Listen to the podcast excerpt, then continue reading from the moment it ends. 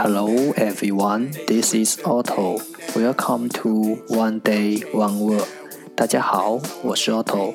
您现在收听的是荔枝 FM 幺四七九八五六，图听每日十五分钟英语之每日一词。欢迎收听，欢迎订阅。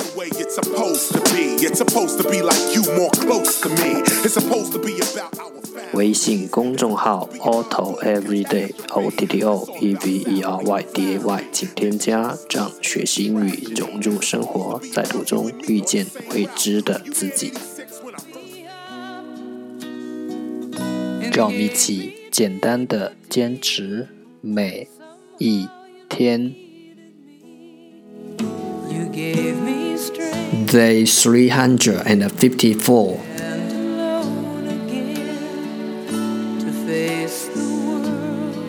Today's word is 今天的单词是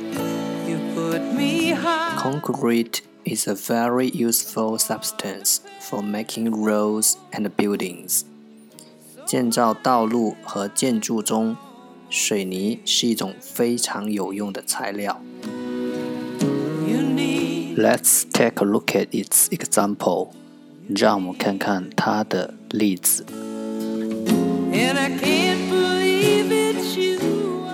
The beachside resort has a swimming pool.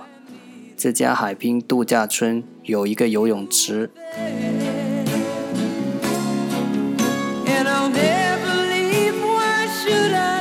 Let's take a look at its English explanation.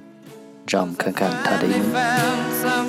A hard, strong material that is used for building and made by mixing content, sand, and broken rocks with water.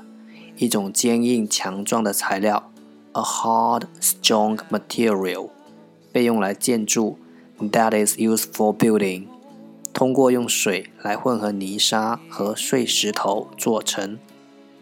and made by mixing content sand and broken rocks with water，一种坚硬的、强壮的材料，被用来建筑，通过用水来混合泥沙和碎石头做成。Let's take a look at its example again。让我们再看看它的例子。 Concrete is a very useful substance for making roads and buildings. 建造道路和建筑中，水泥是一种非常有用的材料。Concrete, concrete，形容词，水泥的。Are for today，这就是今天的每日一词。 如果你喜欢我们的节目，请为我和那些愿意坚持的人点赞。欢迎和我一起用手机学英语，一起进步。See you next time，再见。